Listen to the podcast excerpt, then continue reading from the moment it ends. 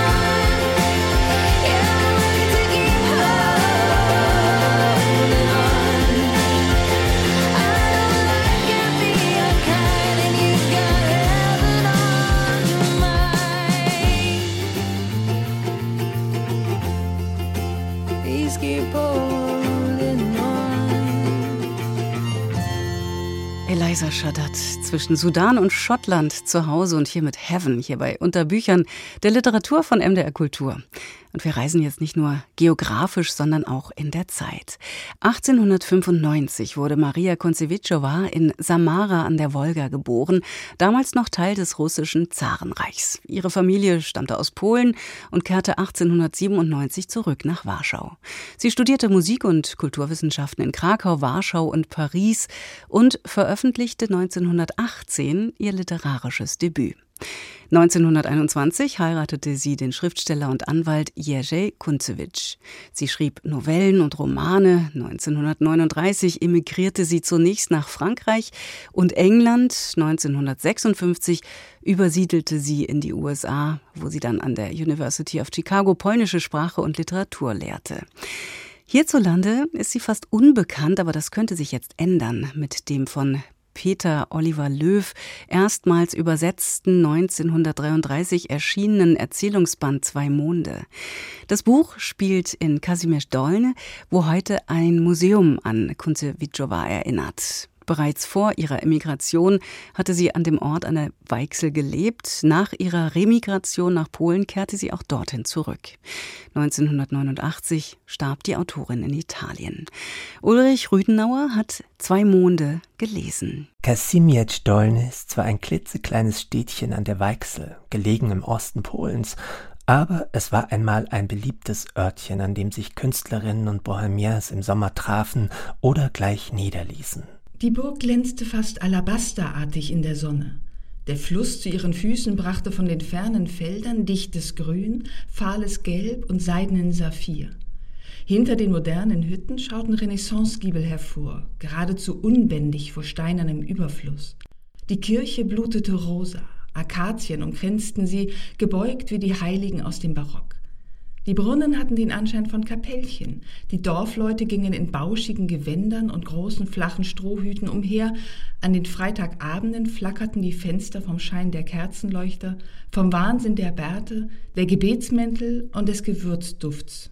Maria Konzewitschowa, eine der bedeutenden polnischen Autorinnen des 20. Jahrhunderts, hat diesen Ort zum Schauplatz eines sommerlichen Erzählreigens gemacht. Sie selbst hatte sich dort 1927 mit ihrem Mann niedergelassen. Wie viele andere war sie dem Charme von Kasimiec Dolne erlegen. Zwischen den von der Idylle angelockten Bohemiers und den Einheimischen gab es zwar Berührungen, aber die waren punktuell.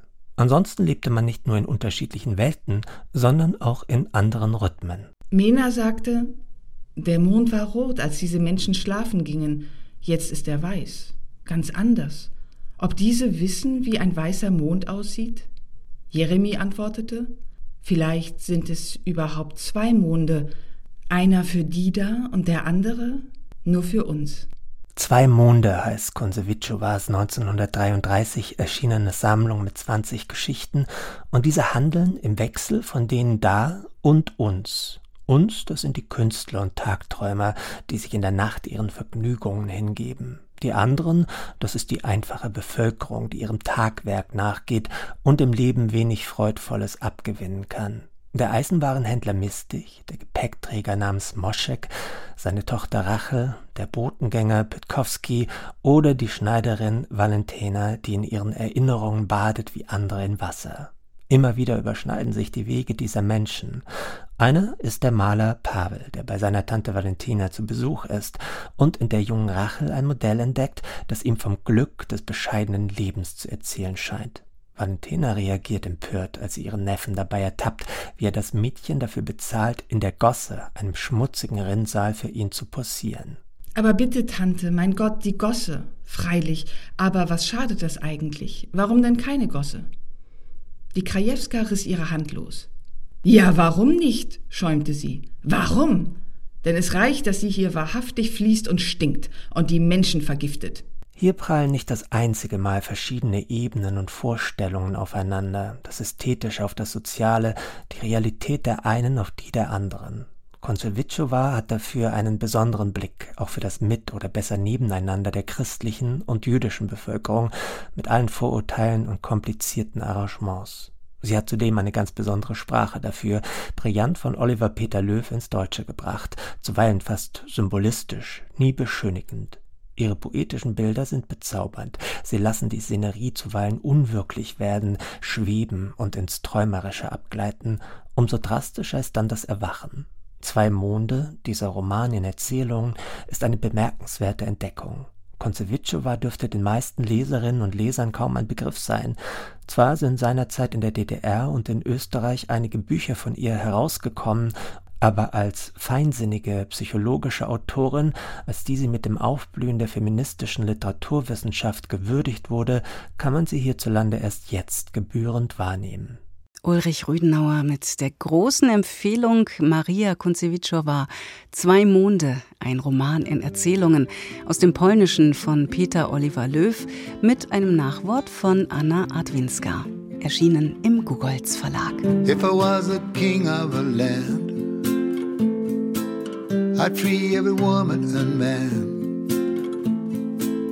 I'd let them go.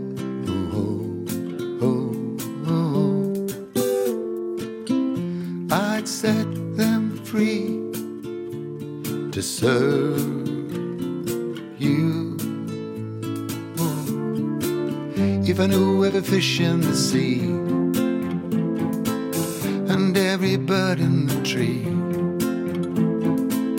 I'd hear their call. Oh, mm-hmm. I'd hear them speak your name.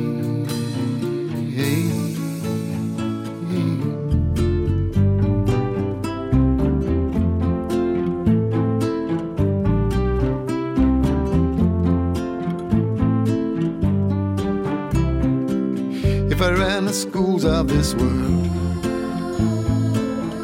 Teach every boy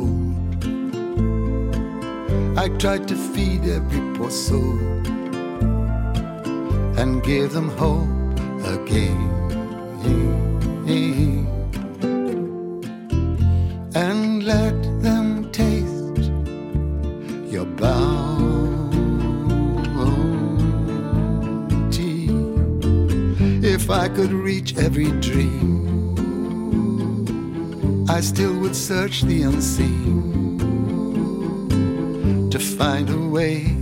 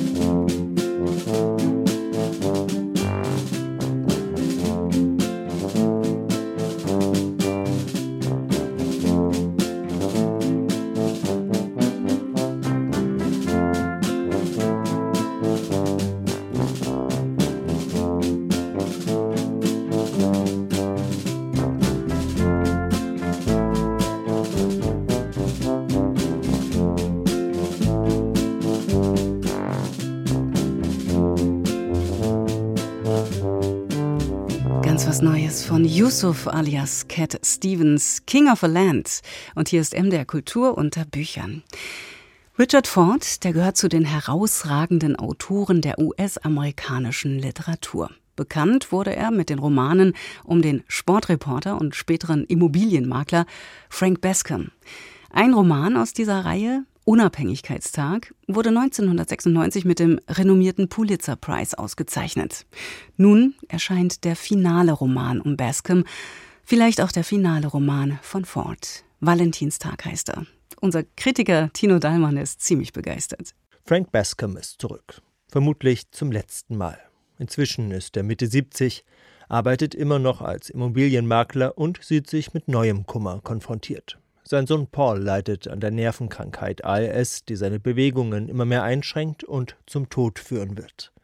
Solange es noch geht, wollen die beiden eine gemeinsame Reise unternehmen. Es ist ein letztes großes Abenteuer, das auch helfen soll, die Gedanken an den nahenden Tod noch eine Weile beiseite zu schieben. Und so habe ich mir als Verarbeitungsstrategie für Paul und mich ausgedacht, dass wir eine nahezu epische Fahrt gen Westen unternehmen werden. Eine Lewis und Clark Expedition der letzten Stunde, munter hinaus durchs wintrige Minnesota und weiter in die South Dakota Prärie, bis hin zum Mount Rushmore, den ich 1954 mit meinen Eltern besichtigte. Ein fernliegendes Ziel, fernliegenderweise im tiefsten Winter angepeilt. Aber möglicherweise findet es Paul ja urkomisch und es kann seine Verzagtheit, seine Verzweiflung, dass nichts mehr zu machen ist, verdrängen. Gedanken an den Tod sind dennoch ein ständiger Begleiter auf der Reise. Und auch das Ziel, sich auf dem Weg zum Mount Rushmore auszusprechen, erscheint nicht sehr realistisch. Gerade diese Aussichtslosigkeit der Reise sowie der lakonische Erzählton machen Valentinstag zu einer bewegenden Vater-Sohn-Geschichte. Darüber hinaus ist der Roman wieder ein Bericht zur Lage der Nation. Auf der Route lassen sich die politischen Lager anhand von Trump und Biden Aufklebern an den Autos erkennen, Außerdem spürt der Immobilienmakler Frank Bascom, dass der Zusammenhalt im Land bröckelt. Aus meinem dubiosen Block der Wilson Lane in Haddam hat sich das Flair des wahren Wohnens heute praktisch verflüchtigt, wie es für viele Innenstadtstraßen im ganzen Land gilt. Und das lässt die Tür einen Spalt offen für stets abwesende Besitzer, private Beteiligungen an Schnäppchen, Airbnbs und Business Apartments, genau dort, wo früher normale Bürger, also Apotheker, Lehrer, Bibliothekare und Professoren, Steuern bezahlten und zu Recht ihren Lokalstolz hatten. Inzwischen ist es selten geworden, deinen Nachbarn überhaupt zu kennen. Der Roman ist auch eine Meditation über das Glück. Das ist ein uramerikanisches Thema. Schließlich findet sich das Streben nach Glück auch in der US-Verfassung wieder. Richard Ford gewinnt ihm erstaunlich viele und oft erhellende Facetten ab. Frank Bascom bemüht zu diesem Thema unter anderem die Texte von Martin Heidegger und findet heraus, dass das Glück auch im Scheitern liegen kann. Das unvermeidliche Vaterscheitern von allem, was du tust, auch wenn dein Sohn nicht Ls hat, Bevor ich mit Heidegger anfing, habe ich im guten alten Trollope herumgelesen, der wirklich ein Brüller ist. In seiner Autobiografie schreibt er, im Leben gebe es einen so großen Kummer, dass er zu einer Legierung von Glück wird. Ich hier, in einem von Zweifeln bestürmten Glück auf dem Bankparkplatz, kenne diese Legierung. Die einzige erzählerische Schwäche des Romans liegt darin, dass ein wenig zu ausführlich Rückschau gehalten wird. Wer die vorangegangenen Geschichten um Frank Bascom nicht kennt, ist nach der Lektüre von Valentinstag zwar bestens informiert, manchmal wirken die Probleme der Gegenwart durch die vielen Rückblenden aber seltsam auserzählt. Eine emotionale Wucht entfaltet der Roman dennoch, vor allem am Ende, als Vater und Sohn den Mount Rushmore wirklich erreichen. Valentinstag ist ein würdiger Abschied von Frank Bascom, und hoffentlich noch nicht der Schlusspunkt unter das schriftstellerische Schaffen von Richard Ford. Tino Dallmann war das über Valentinstag von Richard Ford. Der ist bei Hansa Berlin erschienen. Der Roman wurde ins Deutsche übertragen von Frank Heibert.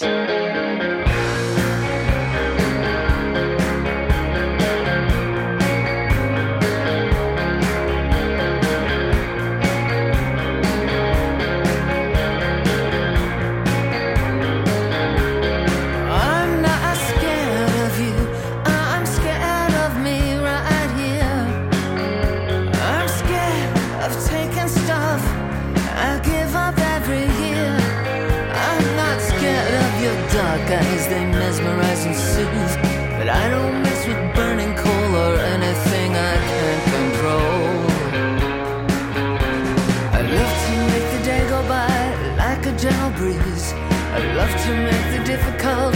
Disappear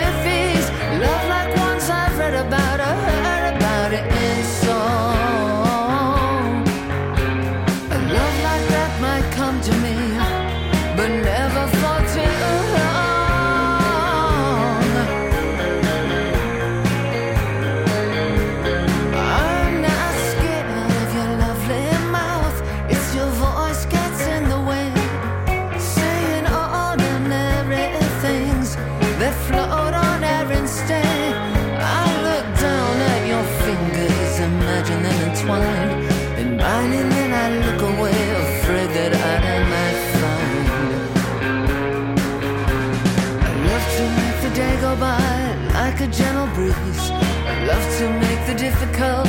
Disappear with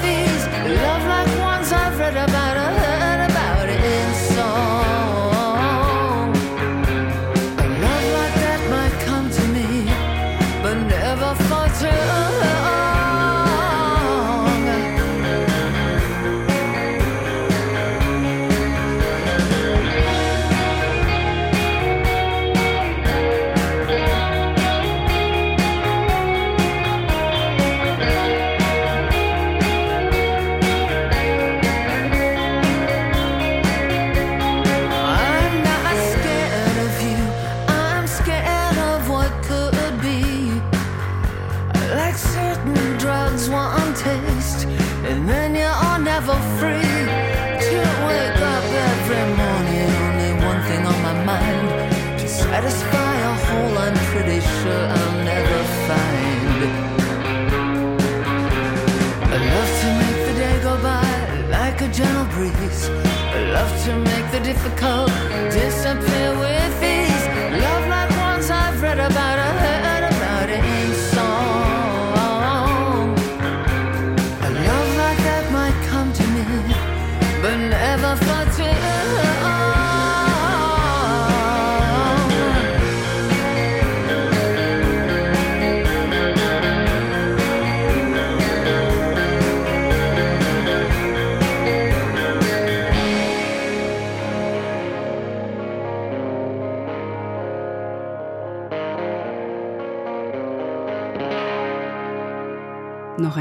Neuerscheinung von alten Bekannten, A Love von den Pretenders. Und hier ist M der Kultur unter Büchern. Rafik Shami, ich weiß noch, wie ich ihm zum ersten Mal begegnet bin. Wir haben in Köln ein Radiocafé aufgezeichnet und er hat so wahnsinnig toll erzählt, dass wir wirklich Stunden im Studio zubrachten und dann nachher noch einen Kaffee trinken mussten. Rafik Shami ist ein großer Erzähler, geprägt durch das mündliche Erzählen, die Weitergabe von Geschichten von Generation zu Generation. Darum geht's auch in seinem neuen Buch. Wenn du erzählst, erblüht die Wüste. Meine Kollegin Katja Weise stellt es vor. Am Anfang steht eine Bibliothek, die es tatsächlich gegeben hat. Der Vater von Rafik Shami war ein leidenschaftlicher Büchersammler. Viele Erstdrucke, Handschriften und seltene Ausgaben historischer Werke befanden sich im Sommerhaus der Familie nördlich von Damaskus. Dann 2014 der Schock. Das Haus brannte. Nur sechs Bücher wurden gerettet, darunter der Roman Wenn du erzählst, erblüht die Wüste, geschrieben von einem anonymen Verfasser im 19. Jahrhundert. Es ist auch wahrlich ein Roman, nur nicht nach europäischem Muster.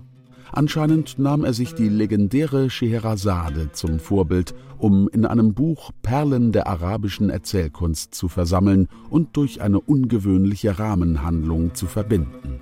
Schreibt Rafik Shami einleitend.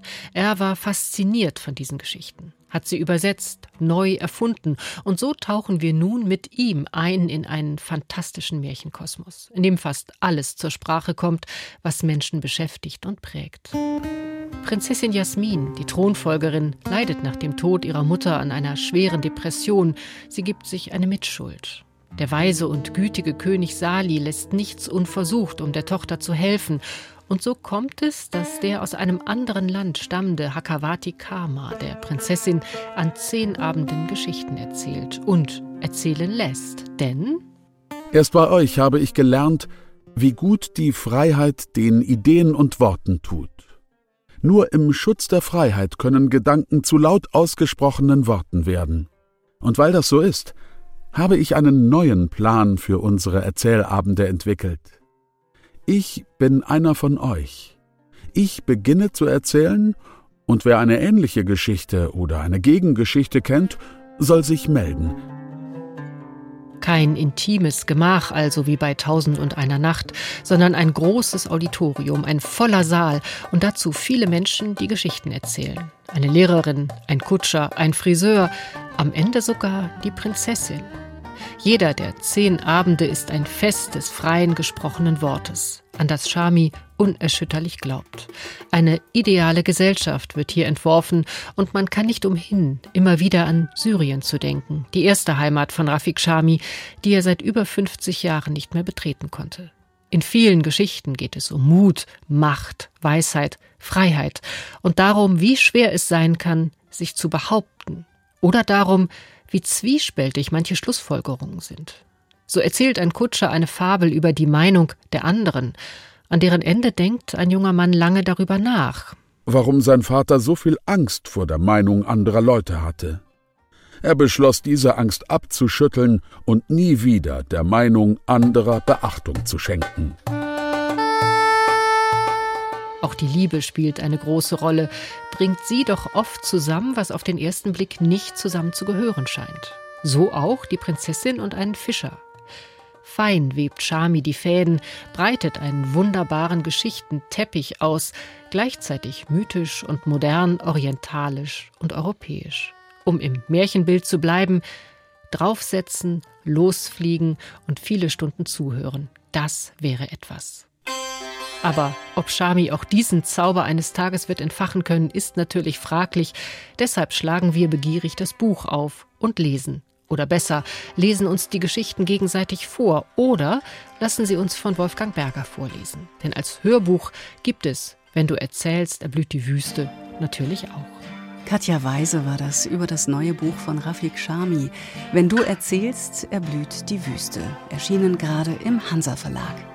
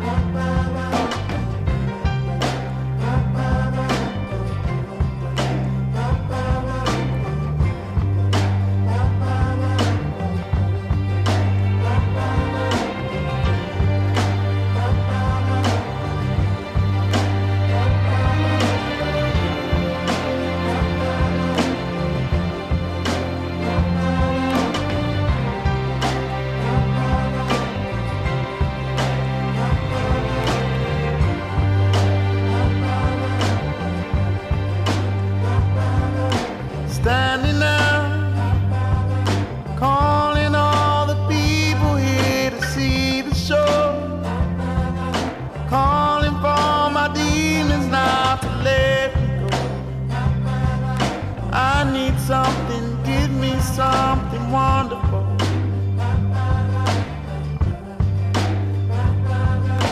I believe she won't take me somewhere I'm not supposed to be. You can't steal the things that God has given me. No more pain and no more shame and misery. You can't take me can't break me down. You can't take me down. You can't take me down. You can't break me down. You can't take me down.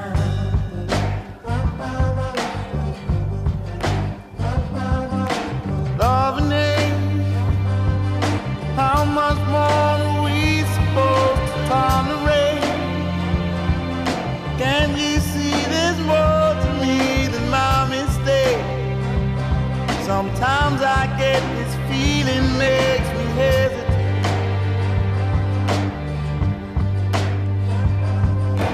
I believe she won't take me somewhere I'm not supposed to be. You can't steal the things that God has given me. No more pain and no more shame and misery. Can't take me down.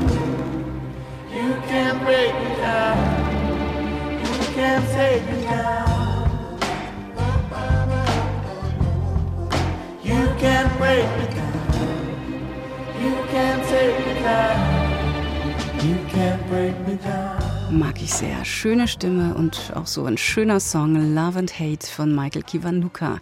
Unter Büchern die Literatur von MDR Kultur.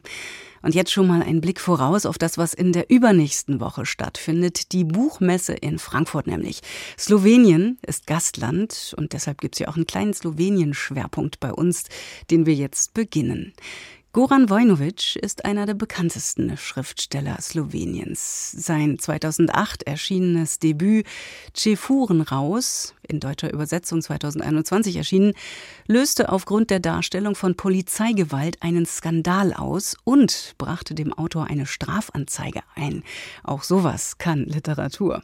Buch und Autor hat das nicht geschadet. Im Gegenteil, Cefuren raus wurde zu einem der erfolgreichsten Romane in Slowenien seit der Unabhängigkeit 1991. Der neue Roman von Goran Vojnovic, 18 Kilometer bis Ljubljana, ist die späte Fortsetzung. Holger Heimann hat das Buch gelesen und hat Goran Vojnovic für uns getroffen. Nach fast zehn Jahren ist Marco wieder in Fuschine, der Trabantensiedlung am Rand von Ljubljana, wo er aufgewachsen ist.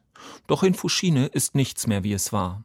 Die Aufzüge in den Wohnblocks sind nicht mehr beschmiert, sondern so sauber wie geleckt. Seine Freunde sind Junkies oder zum Islam konvertiert. Die Gegend ist dem Heimkehrer fremd geworden. Ich gehöre nicht mehr hierher. Ich bin hier ein Außerirdischer und es ist alles für den Arsch. Überall bin ich ein Außerirdischer. Aber dass ich in Fushina ein Außerirdischer bin, geht mir wirklich auf den Sack. Marco ist ein Chefur, das heißt einer von den Benachteiligten, die aus Serbien, Bosnien oder Montenegro nach Slowenien gekommen sind.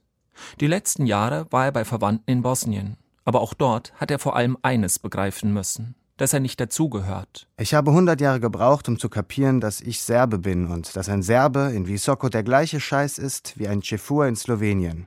Zugehörigkeit versus Fremdheit und die Suche nach einer Identität, das sind die wiederkehrenden Themen in den Romanen von Goran Vojnovic.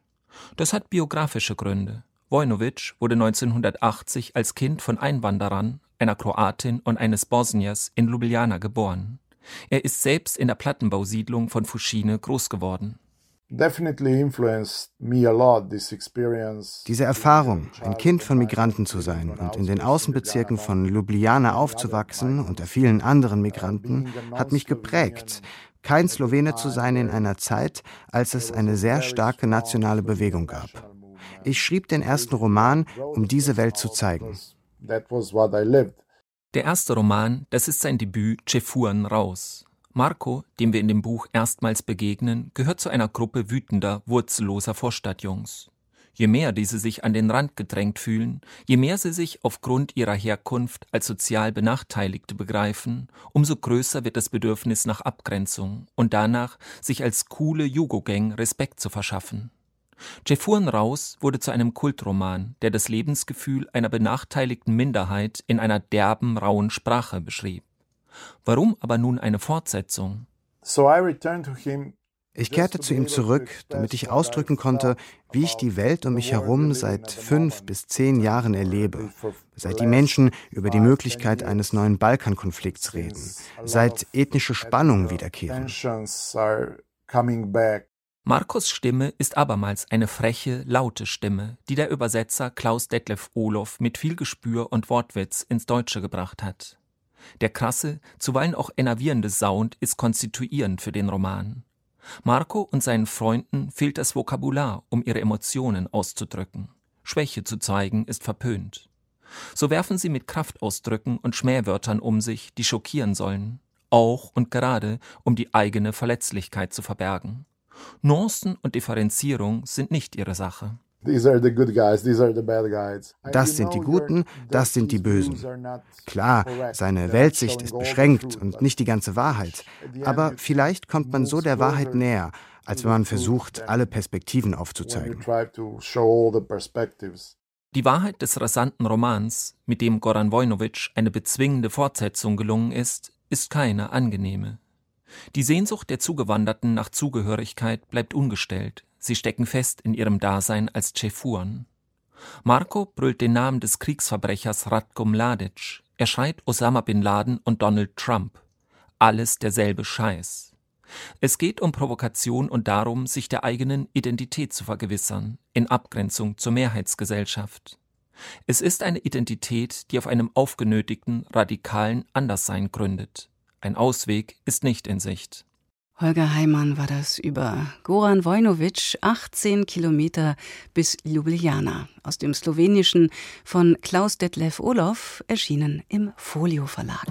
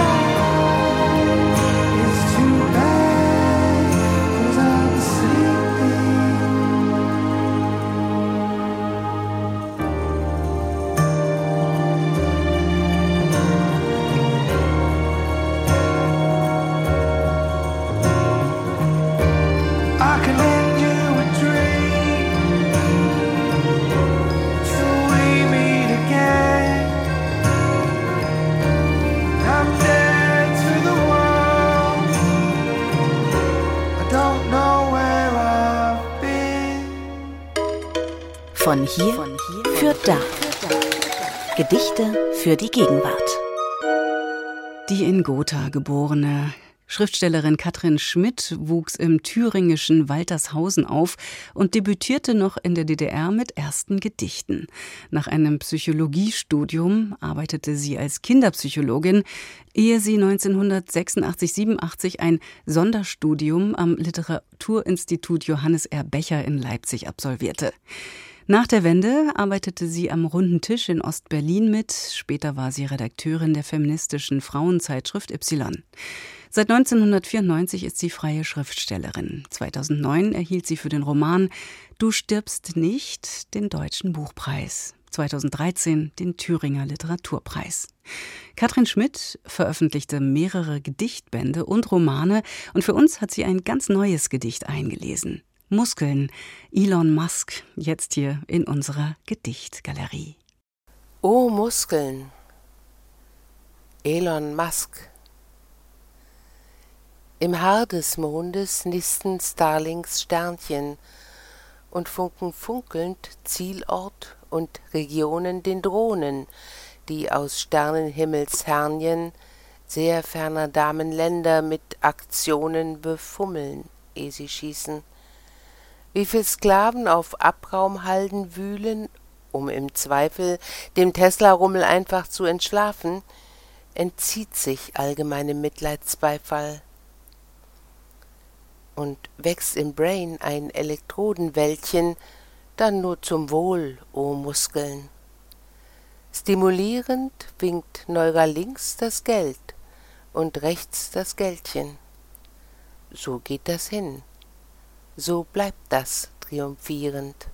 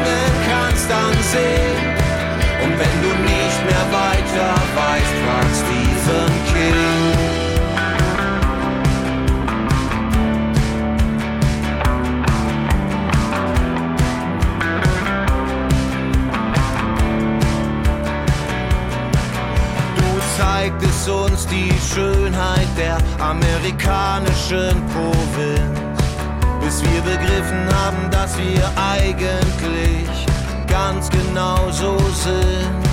All die guten, armen, traurigen Clowns auf dem Arbeitsarm. David Nathan spricht das letzte Gebet. Wir sprühen Red Room an die Wand. Danke für die Angst, die mich noch manchmal überkommt. Ist es wirklich sicher, dass alles wiederkommt? Was ich übers Leben weiß, weiß ich aus Stand by Me. Ich hab einen Hund, der Kujo heißt und mein Auto heißt Christine. Wenn du schreiben kannst, dann schreibe. Wenn du singen kannst, dann sing. Und wenn du nicht mehr weiter weißt, frag Stephen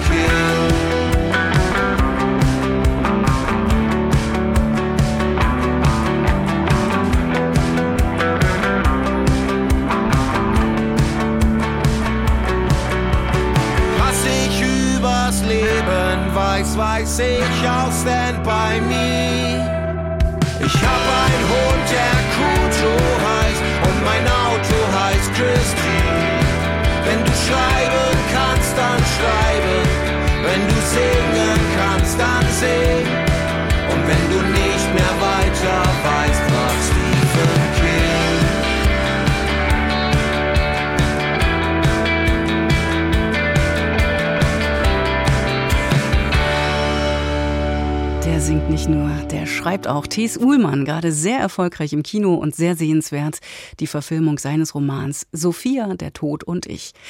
Und das war's schon wieder fast mit der Stunde Literatur hier bei MDR Kultur unter Büchern. In der nächsten Woche übrigens ganz auf Kinder- und Jugendbuch.